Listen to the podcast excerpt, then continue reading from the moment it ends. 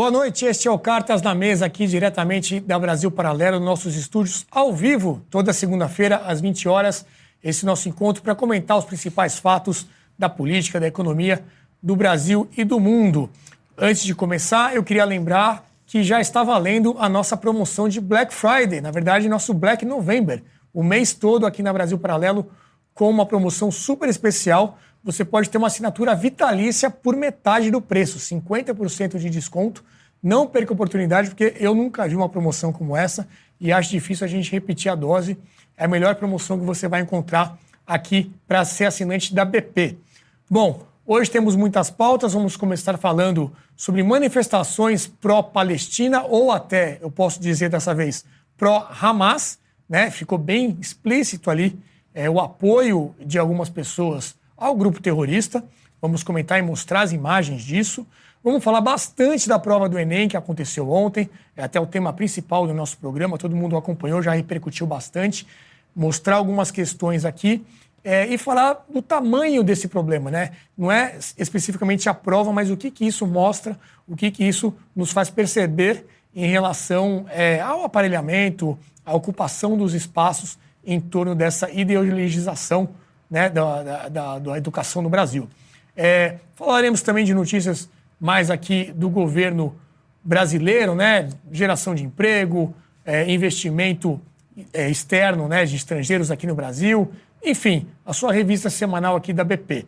Tudo isso com os comentários que você também já conhece o nosso time, do Cristiano Bauer, professor e cientista político, Luiz Felipe de Orleans e Bragança, deputado federal, também cientista político, e lá de Belo Horizonte, o nosso italiano Adriano Janturco, que também é professor e cientista político e sempre participa aqui com a, é, de um funcionário nosso, colaborador nosso, o Vitor Lúcio, que compareceu a um evento é, promovido pelo Consulado de Israel, mostrando ali toda essa questão das imagens, da manipulação das informações que acontece no mundo todo. O Brasil foi um dos países escolhidos para ter esse evento.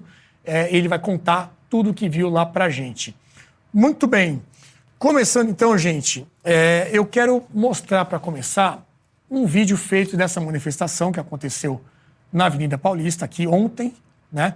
É, que acho que as imagens falam por si só. Vamos assistir e na volta a gente comenta. Cali.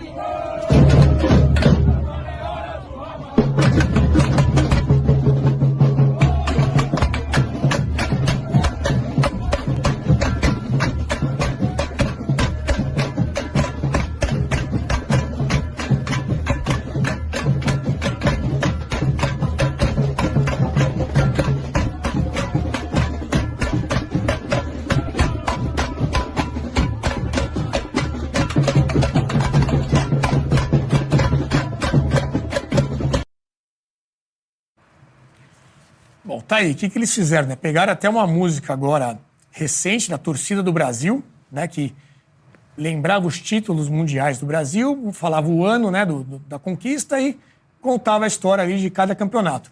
Fizeram a mesma coisa com anos de ataques terroristas. Ali com o batuque, com a bateria, deu para ver o MASP ali ao fundo. Bandeiras do, do, do, grupo terrorista, do Hamas, que é aquela bandeira verde ali com, com o símbolo deles. Então não se pode nem mais dizer que não, estamos aqui para defender o direito do povo palestino a ter um Estado autônomo e tudo mais. Ali foi realmente um ato de defesa de um grupo terrorista. É, Christian, o que falar diante disso?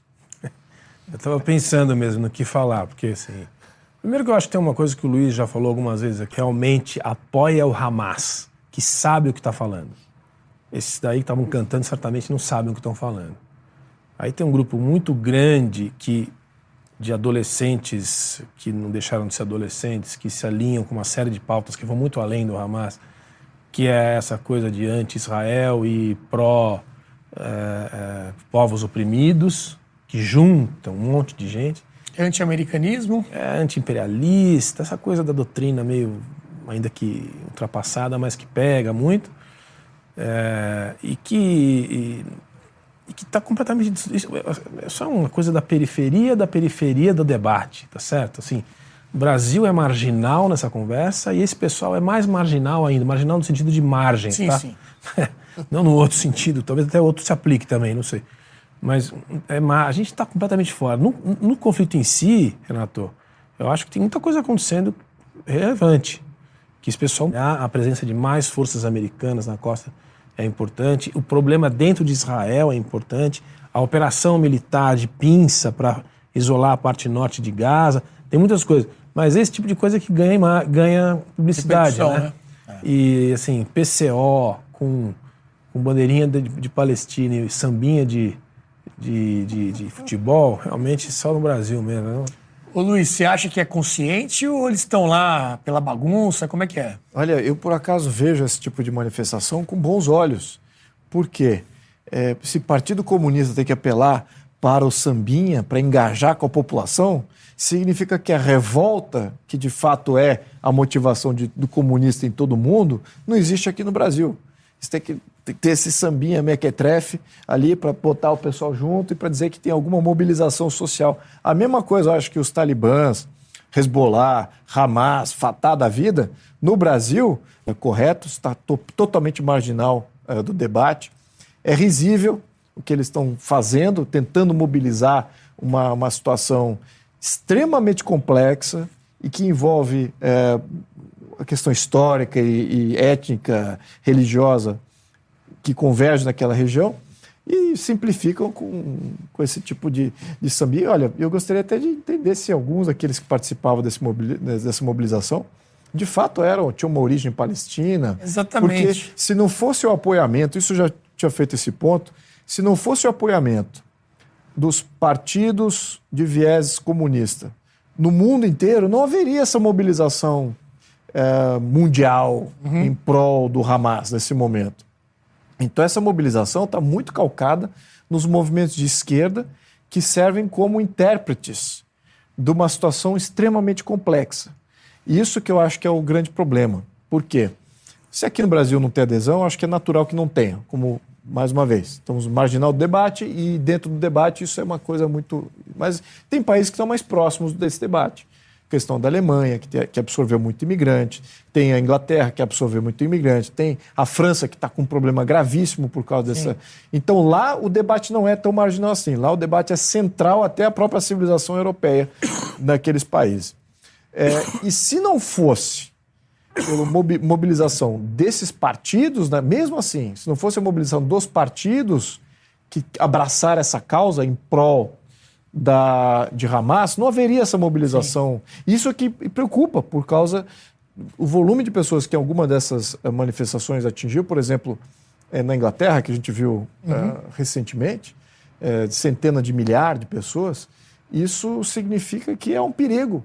É, a, a, população está suscetível, sim, às narrativas de massa, às emoções de massa, para se mobilizarem contra uma outra parte da civilização que está se defendendo é, como pode. Onde a gente tem que monitorar é as reações das lideranças, quem está à frente dos seus países, se eles vão engajar militarmente ou não. Por enquanto, não houve, houve ameaças, houve alguns discursos mais fortes, algumas sinalizações, mas não houve nenhum país dizendo vou mandar armas, vou mandar é, exército ali para combater Israel. Ainda não houve isso. Sim. Isso é uma boa é, notícia. Lideranças dos países realmente a gente não vê nada nesse sentido por enquanto, mas você citou o apoio dos partidos de esquerda. E antes de passar para o Adriano Janturco fazer a sua primeira intervenção, eu queria colocar um outro vídeo que é do padre Júlio Lancelotti, que é um padre, enfim, não é um cara, um líder político partidário, apesar de muitas vezes atuar como tal, e ele esteve presente nessa manifestação e tem um vídeo aí de um momento em que ele pegou a palavra. Vamos ver.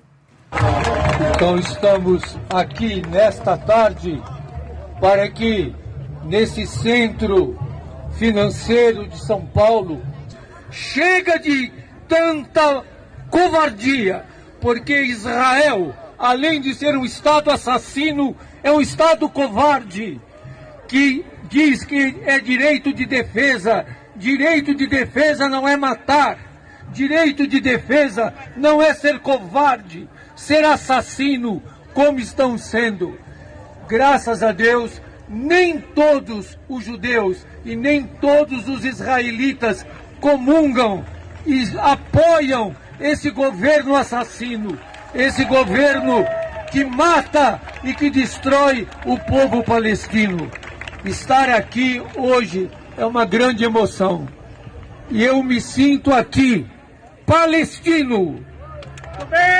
E desafio aos covardes que defendem as armas, sionistas e covardes, nos atinjam. Nós estamos aqui prontos para lutar, para viver e para morrer. Palestina livre! Viva a luta do povo palestino! Tá aí, chamou Israel de um Estado assassino, covarde e todos esses outros adjetivos que vocês viram. Uma outra figura política que estava na manifestação é o petista José Genuíno. Temos a imagem dele aí também, presente lá na Avenida Paulista. A produção vai colocar para vocês acompanharem. Ali no fundo você vê uma bandeira do Hamas, né? Aquela bandeira verde ali é do grupo terrorista. É, Adriano, como é que faz? Enfim, o, o, o Luiz apontou aqui essa importância dos partidos políticos, né, para dar essa base e esse apoio, estruturar esse tipo de manifestação e tal, mas também mostrou essa diferença, né? Você pega estados europeus, países europeus, onde há uma, uma grande quantidade, né, até eh, quantidade numérica mesmo muito grande e, e assustadores as, as, assustadoras as imagens dessas manifestações, mas pessoas que estão mesmo intimamente ligadas com esse conflito, enquanto que aqui no Brasil o que parece é uma turma mais ali que está indo no oba-oba, massa de manobra dessas lideranças. Como é que você enxerga isso, é, essas lideranças aqui, estando num evento como esse, com essas pautas, e o que acontece na Europa também? Então, boa noite a todos. Concordo com meus colegas que aparentemente eh, parece ser uma minoria, uma minoria barulhenta. Pelo menos os dados parecem mostrar isso, né? Só o problema é que, obviamente, eles sequestram, capturam é, parte é, do noticiário, e o problema pode ser que alguns confundam isso, aquela, aquela famosa diferença entre opinião pública e opinião publicada. Alguns confundem isso com a opinião pública.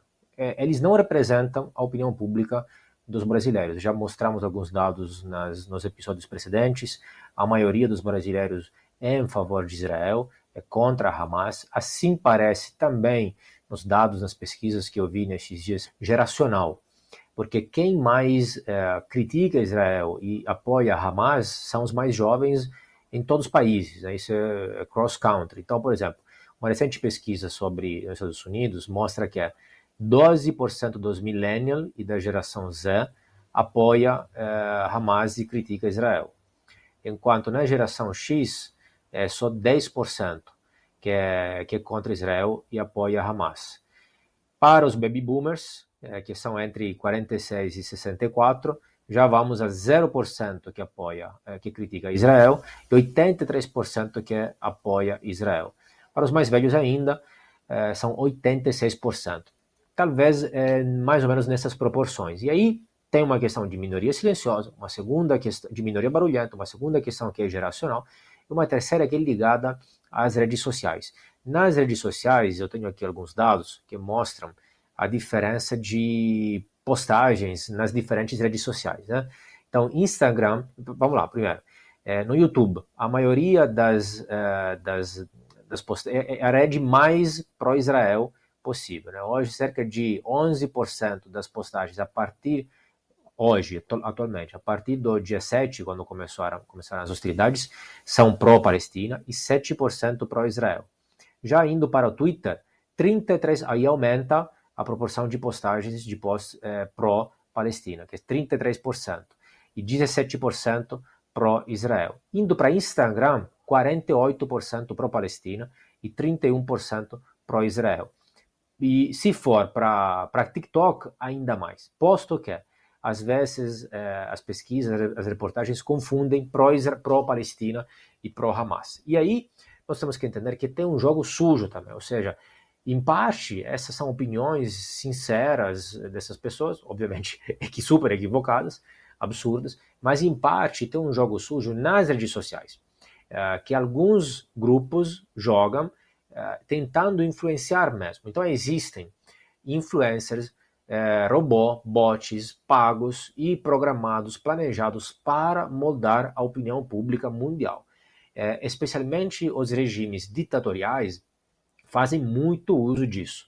Nestes últimos dias, nessas últimas semanas, ficou famoso o caso de um ator palestino que cada dia é, interpretava um papel diferente primeiro teria supostamente morrido, depois estava ferido, depois passou mal no hospital, depois se viu que estava bem outro dia, etc. Tal. Então, além daquele caso lá que ficou famoso, né, é, nós temos que ser conscientes disso. É, os regimes ditatoriais usam pessoas reais e pessoas imaginárias, bots, etc., para convencer especialmente os mais jovens, que são aqueles mais suscetíveis a este tipo de discurso. Concordo que até agora é, até quando isso não chegar nas elites políticas e não tiver uma atitude é, conforme isso, aí a questão é menos perigosa. Claro, o problema é um problema de narrativa. Há uma confusão que muitos cometem entre é, Palestina e Hamas. Se existem algumas coisas que são subjetivas e depende de opiniões, de quem dá peso mais a algumas variáveis e quem dá mais peso a outras variáveis, e até opiniões legítimas, existem algumas coisas que têm que ser condenadas objetivamente, de forma geral, universal, sem si, sem mas e ponto final. E é o terrorismo. Se não tem um ponto final sobre o terrorismo, então estamos à deriva total. Então, é este tipo de atitude que no nosso mundo, nos nossos países livres, relativamente livres, claro, é, é possível você ver, inclusive, pessoas que seriam muito bem vítimas de Hamas, né, porque é, Hamas é, não trata dessa forma os opositores políticos, não trata dessa forma os homossexuais, não trata dessa forma as minorias religiosas, etc. Pessoas que seriam vítimas se tivesse aqui um regime daquele tipo, pessoas que seriam vítimas se fossem lá, se morassem lá, ou se fossem até só turistas lá. Aqui eles defendem Hamas. Agora, fazer o contrário, lá defendendo é, é, é, nosso estilo de vida, defendendo é, pautas ocidentais, etc., aí você não vê mesmo. Não vê porque não pode ver, porque quem ousar fazer algo deste tipo, não, uh, obviamente, vai ser reprimido de forma brutal. É, muito bem. Essa questão das redes sociais também sempre tem um papel muito importante, né? Eu queria mostrar outras duas imagens que a gente não, não mostrou ainda, que um era a venda né, de, de bottoms ali, de broches na Avenida Paulista, com tudo que tem direito ali, ó. PCO, Hamas, bandeira da Palestina, é, e também uma declaração do José Genuíno, que nós mostramos a foto dele participando, dizendo justamente isso. Ataque do Hamas a Israel é um direito à resistência. Então, mais do que justificado esse ataque. José Genuíno, que é historicamente uma figura forte aí dentro do PT, é, e talvez esteja aí também uma das explicações desse volume de gente que, óbvio, é, é pouca gente, mas pouca gente, nesse caso, significa muita gente, Christian, porque com esse tipo de, de defesa, com esse tipo de pauta, eu acho que mais de meia dúzia ali já, já é algo é, é, surpreendente e inesperado, né? É, tem uma outra pauta também sobre esse assunto, que é a atuação do governo brasileiro, a gente já falou disso aqui algumas vezes, e principalmente nessa questão aí de é, atuar como presidente do Conselho de Segurança da ONU, Brasil já não é mais, né? agora é o Irã, veja só que coisa. E a Miriam Leitão fez uma análise. Nossa. O pessoal aqui está até tendo uma reação aqui de riso sobre essa informação. Mas a Miriam Leitão fez uma análise dessa atuação do Brasil nesse período. Vamos ver o que ela falou. Vamos colocar aqui. O Brasil deixa para o dia 31 passado. Miriam Leitão analisa. Foi bem sucedido. O que o Brasil conseguiu mostrar foi a sua força da diplomacia ainda que não tenha conseguido aprovar nenhuma resolução para o conflito entre Hamas e Israel. É então, Luiz, vamos lá. É, primeiro, agora é o Irã o presidente e essa análise sobre o período que o Brasil presidiu. É uma piada, isso é uma grande piada. O Brasil foi uma piada, está uma piada mundial. É, falar que é não na diplomacia é um grande elogio. Somos uma grande piada. É, veja, ela até colocou ali como a força, demonstrou força, ou seja, não aprovou nada e isso é uma demonstração de força. Então, é ridícula essa posição dessa jor dita jornalista aí. É, na questão da ONU, acho que é uma questão mais séria. ao menos como instituição. E o sinal de que temos um, uma liderança fraca como o Brasil, encabeçando uma comissão importante, e agora sendo sucedido até como o Irã, na questão até de direitos humanos, etc. Isso é uma, isso é uma grande piada com a instituição. Né? Ou seja, a instituição não tem nenhum barômetro para dizer que se está quente, se está frio, se está certo, se está errado. Então, para que, que serve a ONU? E eu acho até que o movimento subversivo, não só que a ONU propaga, mas dentro da própria ONU, para descredibilizar. Credi, agora essa palavra. Tirar tá, a credibilidade. Tirar a credibilidade da ONU, esses dois movimentos são muito fortes. Ela não só ela age para influenciar, mas ela está sendo desvirtuada por dentro também, aderindo a essa relativização daquilo que deveria ser universal. Aliás, se voltássemos atrás no tempo, jamais a ONU diria que ah, vamos tolerar aqui o Hamas, vamos discutir com o Hamas. Não, não, isso aqui é uma mobilização pela resistência, não é terrorismo que eles praticaram. A ONU de 1946, 47 nunca ia tolerar uma visão que está tendo agora reflexo hoje e botando o Irã ainda uma, uma teocracia completamente ditatorial no Segurança Nacional ou vai cuidar de qualquer conselho que ele seja membro. Isso é uma, uma grande piada. Então é isso que a ONU está perdendo essa força e outras organizações estão ganhando força. Mas agora o comentário mais é, abrangente, fora esse. É, só, só, uma correção aqui. A China é a atual presidente do Conselho agora. de Segurança. É, o Irã está ligado é, ao, à questão do, ao, dos direitos dos humanos. Direitos humanos é. Só, só para lembrar aqui o, o telespectador, a ONU ela tem vários conselhos. Né, Conselho de Segurança, Conselho de Saúde, Conselho é, de o Tribunal Internacional. Exato. Então, esses conselhos é que são praticamente autônomos, no entanto, esses, todos esses conselhos agem como, como sendo a ONU. Muito bem. Mas o Conselho de Segurança é permanente. É o permanente e, e o mais importante. São só os cinco. Exatamente. São só cinco que têm poder de veto individual. Mas o comentário que eu, que eu preciso fazer aqui é um comentário de perspectiva. Porque o que está acontecendo é com a fraqueza dos Estados Unidos, que é o maior financiador da ONU, lembrando que a ONU tem uma conta a pagar, e quem paga essa conta é os Estados Unidos, e segundo plano são os países europeus.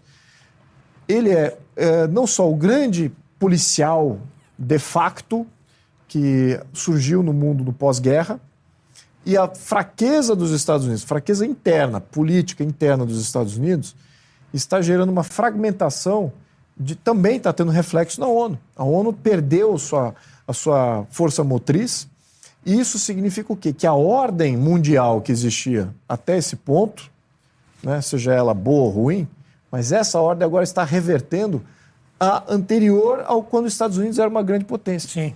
Então você vê tiranetes, ditaduras, reconclamando territórios, diferentes espaços, né? Rússia conclamando Ucrânia e vários outros espaços, China. A Venezuela está querendo também brincar aqui, até né? A Argentina, na, na até a Argentina dar uma crescida assim, é, pontualmente no ano passado deu um, um rompante ali é, fugaz. Mas então essa realidade se projetar para frente, uhum. o que que a gente prevê?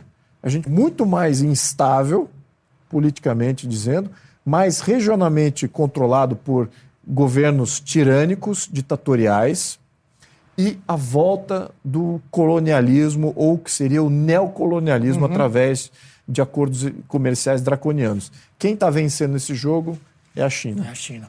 Então, dando a informação correta aqui, China, atual presidente do Conselho de Segurança, no lugar do Brasil, e o Irã, na verdade, o que ele conseguiu foi um lugar é, no grupo de direitos humanos da ONU. Talvez a reação seja até mais, com mais risadas do que se fosse o Conselho de Segurança. Direitos Humanos está liderando o Irã, o grupo da ONU, em relação a este assunto.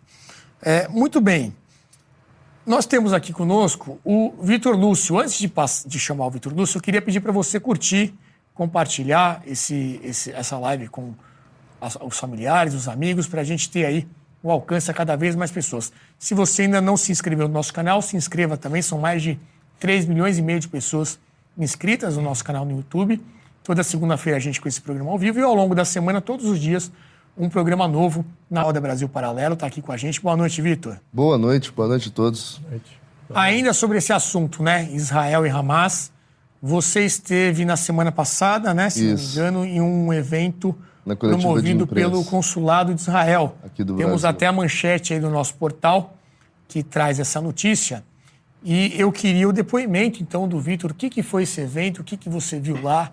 Conta aqui pra gente. Perfeito. Nós temos, como sempre, uma batalha de narrativas. Para quem não viu um evento, para quem não vive esse evento, essas pessoas dependem da informação, dependem do relato de quem foi até lá, dependem dos meios confiáveis, dependem dos vídeos, dependem das fotos. É, essas pessoas que estão se manifestando pró-Hamas é, na Avenida Paulista, por exemplo, qual é a fonte de informação delas? Por que, que elas acreditam nisso? O que, que está chegando até elas? A, a guerra de narrativas, é os maiores veículos do país, tivemos oportunidade de estar lá, eu fui representando o Brasil Paralelo, para poder assistir como foi esse ataque. Como é que os terroristas chegaram? Quem eles atacaram? O consulado quis mostrar vídeos é, com imagens muito delicadas. É, a direção aqui da empresa refletiu até se, se eu deveria ir ou não para poder assistir, porque é o tipo de imagem que não vai mais sair da sua cabeça. É aquele tipo de coisa que você vê e não tem como desver. Então, muitas cenas em que a gente vê corpos incinerados, decapitações, muito sangue, gente civil morrendo. Num estado de guerra, um militar vai procurar outro militar, aquele que tem poder de fogo para poder atacá-lo. Afinal, é uma guerra. Não vai procurar civil, civil não tem poder de fogo, não vai atacar um militar, né, da forma que um outro militar atacaria. Os terroristas do Hamas, eles estavam atacando indistintamente homens e mulheres, combatentes e não combatentes, crianças e idosos. O que, que nós vimos nessas filmagens? As pessoas que estavam sendo alvejadas estavam paradas dentro de casa, tentando se esconder. Estavam em seus carros, estavam em uma festa, tinha uma rave acontecendo lá quando eles atacaram. Imagens dos próprios terroristas, né? São, ah, tinha imagens de, de corpo daquelas que os militares carregam. Eles faziam vídeos para as redes sociais deles. Essas imagens também foram usadas. Tem as das câmeras de segurança de Israel e imagens de drone. Então, de mídias sociais, imagens de corpo e etc. Mostrando que. E não, era só matar, era matar e depois é, usar o corpo da vítima como um troféu. Usar, pisar, levar para a faixa de Gaza junto com eles, fazer os seus reféns. E aí vem algumas das cenas inéditas. Não sei em que situação que eles estavam, mas os três estavam quase nus, desnudados, o pai de cueca, os filhos de cueca tentando fugir. Não sei se eles estavam na piscina quando chegaram, algo aconteceu. O pai tenta proteger os filhos, eles estão descalços, eles não têm como correr, para onde correr, e ele entra numa área ao lado da piscina, que parecia ser a, a de uma sauna, um banheirinho. O pai protege os dois filhos com o corpo. Lembrando, um pai, duas crianças, quase sem roupa, eles não tinham como oferecer perigo ao, aos terroristas com um fuzil na residência. Um dos terroristas joga uma granada.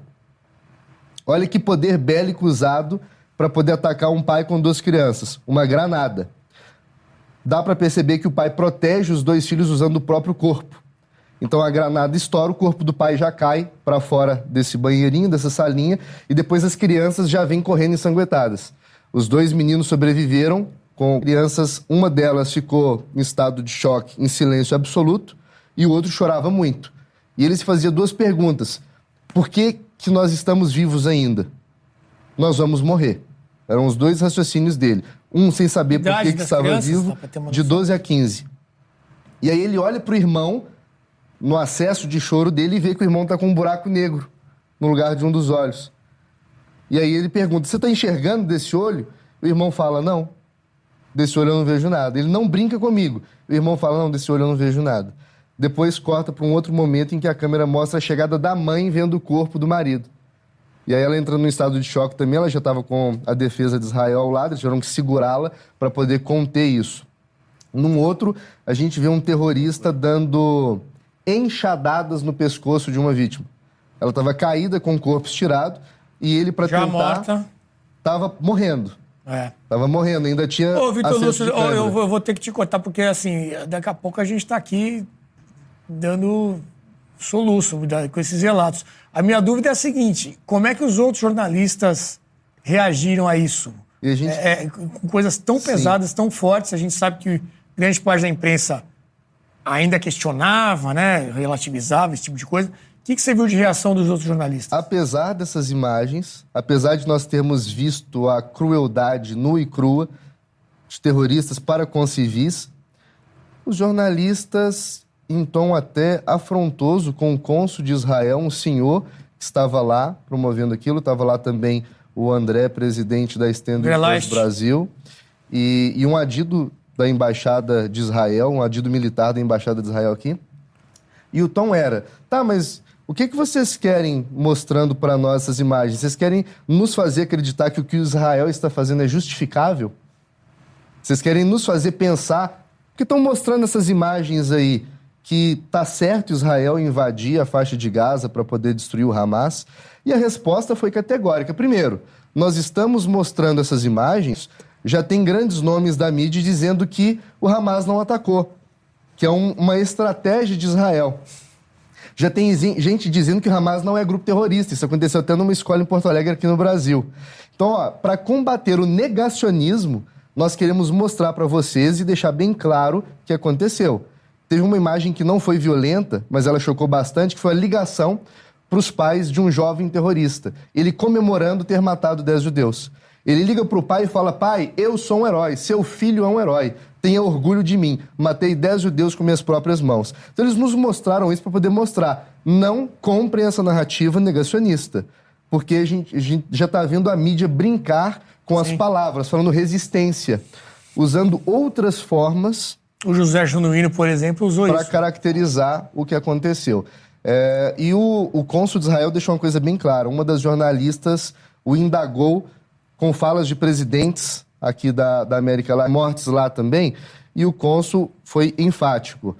Nada, nenhuma informação que saia da faixa de Gaza é confiável. Porque o Hamas, um grupo terrorista, controla a informação, controla o Ministério da Saúde. Então, os números que vêm de lá não são confiáveis. Ele contesta, diz, os presidentes da América Latina que estão dizendo que um genocídio, eles estão mal informados. Inclusive, estão usando a palavra genocídio de modo equivocado. Porque o genocídio é a tentativa de exterminar um povo. Israel não está tentando eliminar o povo palestino. Não é tentativa de dizimar um povo. Sim. Então, a genocídio é uma Já palavra o contrário é, o- é- é bem declarado que esse O é, contrário, essa é a intenção deles, né? Exatamente. E essa questão da comprar a versão do Hamas, nós tivemos um exemplo também há algumas semanas, aquele caso do hospital, né? Que teria sido bombardeado por Israel, matado 500 pessoas. Lá eles nos Depois mostraram gráficos de Mostrou que, que, foi o próprio bombardeio- Hamas, né? O bombardeio veio de lá para cá e teria caído no estacionamento do hospital. Exatamente. E não no hospital como fez. Cobri com bastante amplidão esse tema. Ah, o que mais nos apavora é ver que não só os terroristas cometeram esses assassinatos, como eles também comemoravam isso. Era um troféu. Cada corpo era um troféu. Eles consideravam mártires por terem conseguido isso. Se Luiz, quer puder- comentar Eu, rapidamente? é, eu, eu até gostaria de abrir esse tema aqui, porque é uma pergunta. É, eu não estou vendo como que a esquerda mundial, porque a gente vê que o Hamas tem apoiamento da esquerda mundial. Todos os partidos de esquerda do mundo inteiro têm um, é, querem apoiar terroristas. Muito bem. Ou apoia terroristas como sendo uma máquina de desestabilização política, etc.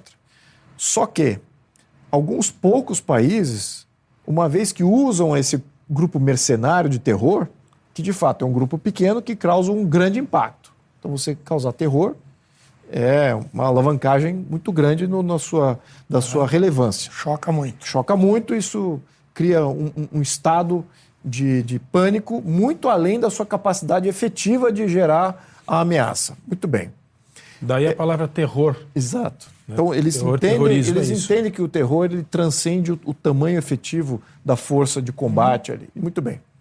Só que num segundo momento, ou você se torna refém deste movimento terrorista, ou você o domina. Não tem outra outra saída. E a verdade é que alguns, a maioria dos países da América Latina, na minha opinião, por terem lideranças fracas, sistemas e instituições fracos, eles se tornam reféns. Reféns de terroristas, narcotraficantes que causam terror. Sistemas com instituições e, e lideranças mais fortes, eles acabam suprimindo, usam esses grupos terroristas, criam o caos, mas eles ganham o poder e eles se tornam hum. o poder dominante. Qual é? Para que lá está indo o Brasil? Porque a gente está apoiando os dois. Nosso governo está apoiando narcotraficante, terrorista, usando esses como mercenários de criar o caos social do Brasil. Para com que intuito? Eles são terroristas Sim. e narcotraficantes. Essa aqui é a minha questão aqui como político que eu estou vendo. Qual é a tendência? Eu acho, na minha opinião, e é que eu estou querendo validar com vocês, é que o governo é extremamente fraco, a nossa liderança é patética, que o grupo que está lá vai se transformar, vai, se, vai aderir a todas as demandas dos grupos terroristas e narcotraficantes da região. Eu não vejo o nosso governo Ele com a capacidade. e não. Exatamente, como o Putin fez. O Putin liderava a KGB. E quando ele assumiu, a Rússia estava devassada por grupos mafiosos. Não era o único. A, a KGB não era o único, mas a KGB conseguiu se impor em todos os outros grupos e, e, sucumbiu e sufocou todos esses movimentos terroristas, regionais, étnicos, religiosos. A mesma coisa aconteceu na China com Mao Tse Tung. Uhum. Agora a questão é: temos aqui liderança equivalente ou não? Ou a nossa liderança é sucumbente a como é? Então, não sei, se quiserem reagir, está aberto aqui. Eu só queria lembrar a audiência que daqui a pouquinho a gente vai falar sobre o Enem, né, que é o nosso tema aí principal desse programa de hoje, muita coisa para falar do Enem, então mais um pouquinho a gente entra já nesse tema. É, essa questão de Israel e Hamas sempre rende bastante também. Vitor Lúcio já fez o seu depoimento do que assistiu nesse evento do Consulado de Israel. É bem pesado, né? Tudo que você trouxe aqui para a gente. Muito. O Adriano Janturco quer fazer um comentário e depois eu tenho uma outra pergunta para o Victor sobre um outro tema. Diga lá, Adriano. Obrigado, Ronaldo. Tem várias coisas que foram é, comentadas aqui. É, então, algumas coisas. Quando é, a Arábia Saudita matou no Iêmen em 2015 entre, com várias estimativas, entre 150 mil e 300 mil iemenitas muçulmanos, ninguém falou nada. Você não viu protestos nesse sentido pro-Houthi e etc e tal quando Bashar al-Assad matou cerca de dos pós é, Primavera Árabe, você também não viu ninguém protestar, defender, etc. Tal. Então, na verdade, qual é o ponto? Que os fatos, infelizmente, não importam. É, nas ciências sociais, nas ciências humanas, infelizmente, os fatos são é, torturados e adaptados à narrativa de cada um. Como Lúcio aqui mostrou, não adiantou nada mostrar aquelas imagens para eles, né, para os jornalistas, para alguns jornalistas, não mostrou nada, porque eles sempre vão interpretar segundo as próprias narrativas. Então, a verdade é que hoje Israel é, matou cerca de, não tenho os últimos dados atualizados, mas pelas últimas estatísticas que eu vi, cerca de 7 mil pessoas em Gaza, segundo os dados que obviamente não são nem muito confiáveis, veremos depois eventualmente. A verdade é que não importa é, quantos muçulmanos morreram para eles. A verdade é que importa quem fez isso. Porque quando foi Bashar al-Assad, 200 mil, tá ok. Quando a Arábia Saudita matar, 150 mil, 300 mil, tá ok, ninguém fala nada. Então é sempre essa narrativa, essa visão anti-Israel, anti-Estados Unidos, anti-capitalismo, anti-dinheiro, anti-riqueza, anti-Ocidente. Qualquer coisa encaixá-los na própria narrativa. Né? A questão do, do Irã como presidente hoje do Conselho de Direitos Humanos da, da ONU, a enésima, a enésima piada, né? Então, vale lembrar que, evidentemente, o Irã é um dos, é, dos países que menos respeita os direitos humanos. Eu estou aqui com um ranking é, aberto sobre o ranking internacional de direitos humanos. O Irã está na posição 17 a pior posição, né? 17 pior posição do mundo, entre aqueles que menos respeitam direitos humanos. É, casos específicos, anedóticos, para as pessoas terem uma ideia, é questão de noticiário, todo mundo viu. As mulheres espancadas até a morte por não usar o véu. É, o Irã é um país que obriga os homossexuais a uma operação, uma cirurgia forçada para mudança de gênero forçada sem o consentimento. É, é um país que não respeita as minorias religiosas, mulheres, LGBT, etc. E, tal. e muitas vezes você vê o paradoxo dessas mesmas pessoas no nosso mundo, no Ocidente, defender essas atrocidades. Agora, é, existe uma teoria segundo a qual é, você envolver os países que não respeitam os direitos humanos, para tentar ser justo, né, vou mostrar qual é a teoria que defende isso. É, existe uma teoria segundo a qual você envolver os, direitos, os países que não defendem os direitos humanos no Conselho de Direitos Humanos da ONU ajudaria esses países a melhorar convivendo com países que respeitam, países ocidentais, que respeitam sempre relativamente, porque nenhum país é perfeito. Isso sempre temos que destacar, porque aí chega aí o crítico, ah, porque como se os Estados Unidos fossem perfeitos. Não, perfeito não é ninguém. O ponto é a magnitude do problema, né? a intensidade do problema. Basta ver os dados. Então, existe essa teoria segundo a qual esses países, ao conviver com países que mais respeitam, melhorariam.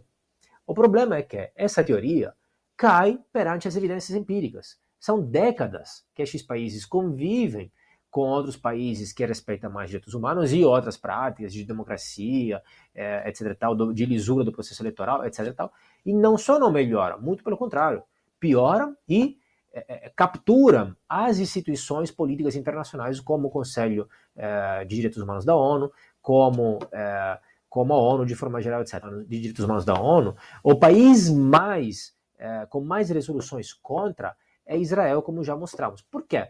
Porque você tem uma questão numérica, política, de votos. Você tem cerca de 20 países árabes no mundo, 20 países árabes na ONU, e quantos países judeus você tem? Um.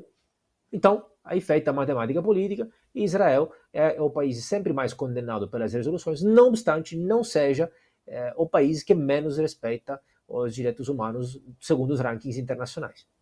É, e aí mais exemplos né, da perda de credibilidade da ONU. Vitor Lúcio, é, obrigado pelo seu depoimento, enfim, realmente bem impactante. Até tive que parar um pouquinho aqui, porque daqui a pouco ia começar a escorrer sangue aqui dentro do nosso estúdio, né? Porque estava muito Isso porque é só uma pesado. narração. Hã? Isso porque é só uma narração. Uma Não é narração imagem, e, a- e o próprio consulado já fez uma, uma edição ali para não pegar muito pesado, Sim, né? Então, porque na cultura imagina o tipo de material terrível que eles têm ali, né? É, agora, eu queria aproveitar a tua presença aqui também para que você nos falasse sobre, agora um clima mais leve, Vamos sobre esse assunto. mês de novembro da Brasil Paralelo. Nosso público, olha que interessante. Teve uma publicação da CNN revelando que o brasileiro gasta aproximadamente, na média, 288 reais com serviços de streaming, serviços de assinatura para poder assistir a vídeos, filmes, enfim, programações via mídia.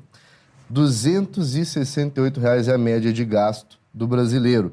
Isso acumulando por ano dá mais de 3 mil reais só por acumular streamings diferentes. Então a gente resolveu fazer algo único. Oferecer a você uma assinatura vitalícia. Você assina uma vez e não vai mais se preocupar em renovar. Sabe aquele incômodo que você tem olhar para sua fatura e ver que tem umas parcelas que não saem de lá? Entra ano, sai ano, sua fatura sempre tem aquilo ali e às vezes é de um streaming, é de uma plataforma que você nem consome o conteúdo. Nós não queremos que seja assim no caso da Brasil Paralelo. Então, pela primeira vez, não me lembro de ter visto uma oferta assim, não sei quando, até quando a gente vai continuar. Sei que acabaremos com isso em breve, por tempo limitado, mas a assinatura é vitalícia. Então, se você assinar agora, você não vai mais se preocupar nunca em ter que renovar Brasil Paralelo. É, assinou, acabou. E o que, que isso quer dizer? Que todos os conteúdos atuais da Brasil Paralelo e os que serão lançados dos nossos originais BP e dos filmes, você já vai ter acesso. Você já está garantindo acesso a futuras produções originais da Brasil Paralelo, que sejam documentários, que sejam os filmes que a gente coloca no nosso catálogo, com um diferencial que só nós temos. Nós oferecemos a você algo único, que é a análise de cada filme que entra na nossa plataforma. Primeiro que a gente seleciona. Não é qualquer filme que entra, porque a gente filtra para ver se o filme vai ofender ou não os bons valores, os valores que nós queremos resgatar. Então a gente quer oferecer um conteúdo seguro para você e para sua família. Muito bem. Já Então- começa com essa seleção. Na sequência, Aham. análise, para que a pessoa entenda a simbologia. Tá E o plano premium. Ela pode escolher se ela vai ter um acesso vitalício em cada uma dessas modalidades. E aí o plano premium tem tudo que tem jeito. Tem curso, tem. Para escolher, eu filmes. sugiro clicar no link que está na descrição, mirar a câmera do QR celular Code. para o QR Code que está na tela e aí você escolhe o plano que for melhor para você. Bom, BP para sempre, com 50% de desconto. Não é todo dia, não é todo ano. Na verdade, eu nunca vi. Então aproveite, clique aí no link e faça parte aqui do nosso time também. Venha para o lado de cada mesa e nos ajude nessa empreitada. Vitor, muito obrigado então. Obrigado a todos vocês. Até a próxima. Até a próxima. Valeu. E vamos para a próxima pauta. Agora sim, para falar de Enem. Essa prova que aconteceu ontem, né, já tradicional aqui no Brasil. É, milhões de estudantes fazem essa prova todos os anos. Tem, sempre tem aquelas imagens né, do pessoal chegando atrasado, o portão fechando e o pessoal desesperado para chegar. Esse ano a repercussão é um pouco mais séria é em relação ao viés ideológico que foi identificado nessas questões. Eu acho até que todo ano é assim, né? Tem um pouquinho, você identifica uma ou outra questão, mas eu confesso, eu baixei a prova hoje à tarde, li ela inteirinha, quase inteirinha, e olha, foi difícil para fazer a seleção das, das questões que a gente ia mostrar aqui hoje. Porque se você for olhar mesmo com cuidado, praticamente todas as questões têm alguma coisa, algum, alguma palavra, alguma premissa utilizada que te leva a certos valores, certas crenças, certas é, é, ideologias mesmo, é, levadas dentro de um contexto maior, ali falando sobre matemática, português, é, matemática não que não tinha, mas português, história, enfim. É, então, o que, que a gente pode trazer disso? Temos uma manchete aí da Revista Oeste que traz justamente isso. O Enem de 2023 exalta Paulo Freire, associa o agro a chuvas de veneno e critica o capitalismo.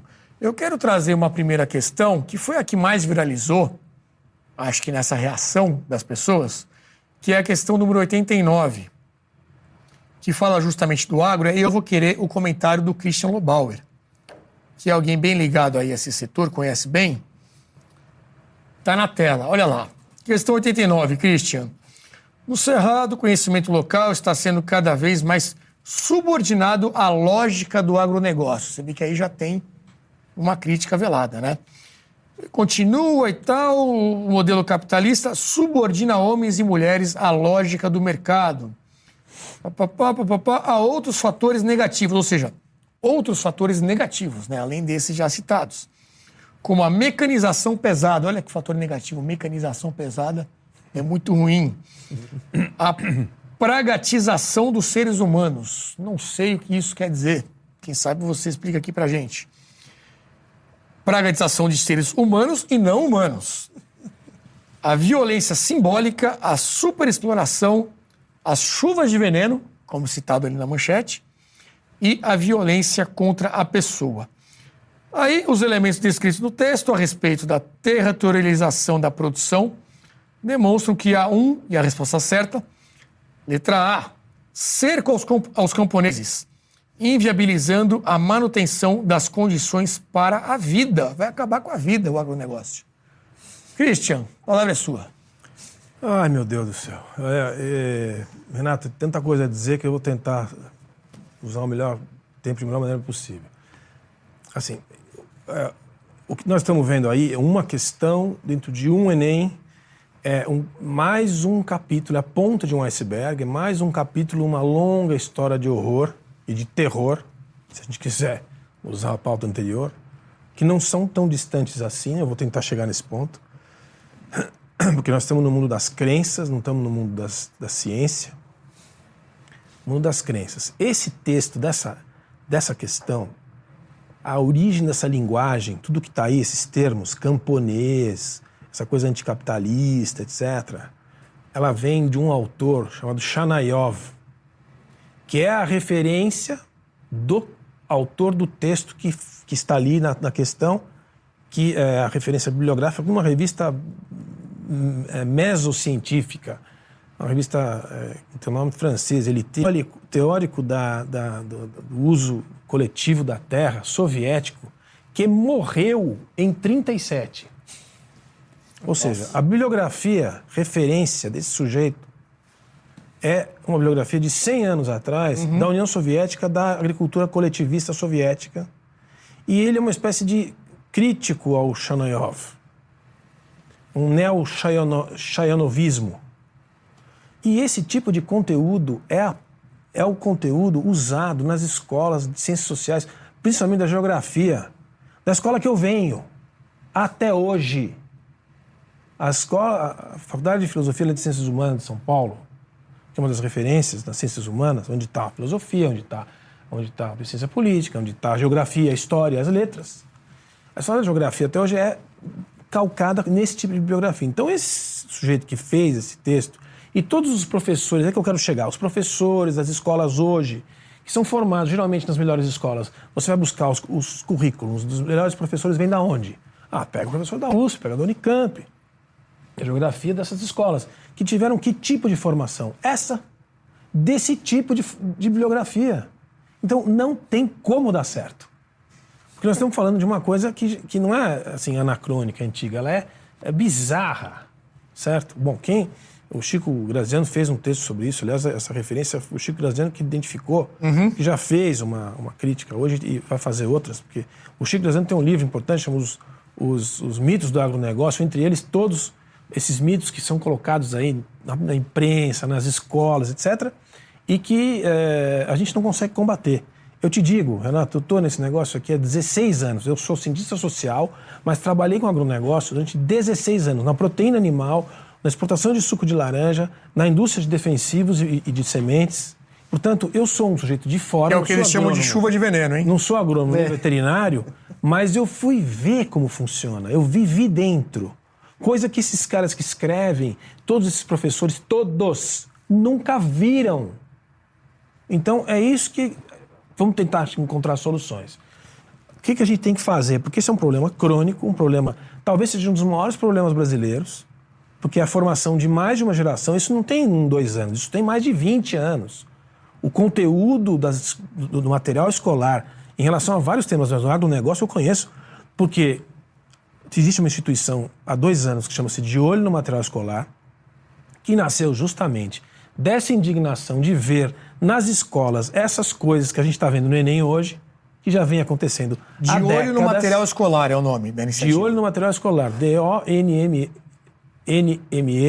para quem quiser, que é uma instituição sem fins lucrativos, foi, nasceu da iniciativa de mães e depois se transformou numa instituição multidisciplinar. Já há dois anos, sabe o que, que eles fazem? Eles não entram nessa conversa de crenças. Eles levam as crianças e os professores para ver Pra fazenda. para as feiras Agro, AgriShow em Ribeirão, Não Me Toque em Rio Grande do Sul, em Cascavel, no Paraná, Luiz Eduardo Magalhães na Bahia. E aí você vê, quando você vê, as crenças, as narrativas acabam. Os empregos criados, a riqueza, a pujança, a felicidade embutida na produção de riquezas, por mais Chanayov que eles tenham na cabeça, eles não se aguentam, porque ele vê aquilo tudo e fala, não é possível que isso existe. Agora, você não consegue, num país como o Brasil, desse tamanho, onde a produção de alimentos e tecnologia está tá longe dos centros urbanos, 86% dos brasileiros vivem nas cidades. O cidadão, o, o aluno, eh, eh, Luiz, o aluno, ele tá, ele, a família brasileira é uma família pobre. O pai e a mãe estão trabalhando para sustentar a família na cidade. Então a gente tem, deveria querer que a solução viesse das famílias, porque não vai vir do Estado, não vai vir do Ministério da Educação, não vai vir do governo de plantão, não vem. É das famílias. Acontece agora você que tá as falando da solução. Vamos lá. são urbanas e não tem condição, todo tipo de condição, não tem condição de formação, não tem condição de ir e ver. Portanto, a solução teria que ser nas famílias, irem às escolas e pedirem, implorarem aos professores, aos diretores das escolas, que façam o exercício de ir ver. Entra num ônibus e vai ver. Não tem ideologia nessa conversa, não tem partido. Porque é o seguinte, todos os números oficiais demonstram, e o De Olho no Material Escolar tem uma biblioteca, uma agroteca, lançada na Exalc, lá na, na Piracicaba, onde tem todos os dados, com dados oficiais. Não tem Chayanov no meio. É Embrapa, é Ministério da Agricultura, é o CDE, é produção de grãos, é USDA, é, é, até Nações Unidas tem, para todo mundo ficar feliz. É dado. O que esse país ainda é, é em função da produção de alimentos e da tecnologia, para não estender demais. A tecnologia que ele fala, essa praga, pragação, né? Pragatização. Pragatização. Essa coisa ridícula aí, essa coisa de envenenar o alimento. Outros fatores negativos, como a mecanização pesada. Não, então, mecanização pesada, graças à mecanização e à tecnologia das máquinas, muitas delas produzidas nas indústrias desse país, aqui no Brasil, por brasileiros, desenvolvidas por brasileiros, uhum. empregando gente em bons empregos. Baixando o custo do Baixando o custo e produzindo máquina para a agricultura tropical.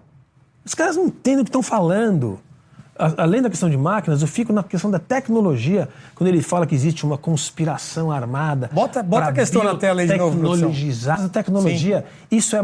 Sim, isso você teria mais desmatamento, né? No fim das não, contas. Não, exatamente. Não existe nada mais sustentável do que isso. Sim. E tudo ao contrário que está escrito. No, no mundo das crenças, Renato, não tem discussão. A gente não discute religião. Nós não vamos discutir com o Hamas ou com o genuíno, se tem direito, porque é religião, a gente não vai discutir, é crença, Sim. é fanatismo. E, e chama... Isso é fanatismo. Uhum. É fanatismo. A gente está só sugerindo o seguinte: vai lá ver, pega um ônibus, vai na feira e vê o que está acontecendo. E chama atenção a resposta é também, né? Que é a resposta, entre aspas, correta. É. Que é o seguinte, ó, demonstram que há um cerco aos camponeses, ou seja, já tem um MST aqui no meio, que é o que eles chamam de camponeses. Detalhe do uso dos termos. Inviabilizando a manutenção das condições para a vida. Quer matar os camponeses aqui. São muitas questões. Tem uma próxima que eu quero mostrar também, que é a questão 71 da prova azul. Bota aí na tela. Que diz o seguinte, né? É, eu vou direto ali para a parte que está grifada, expansão da soja, né?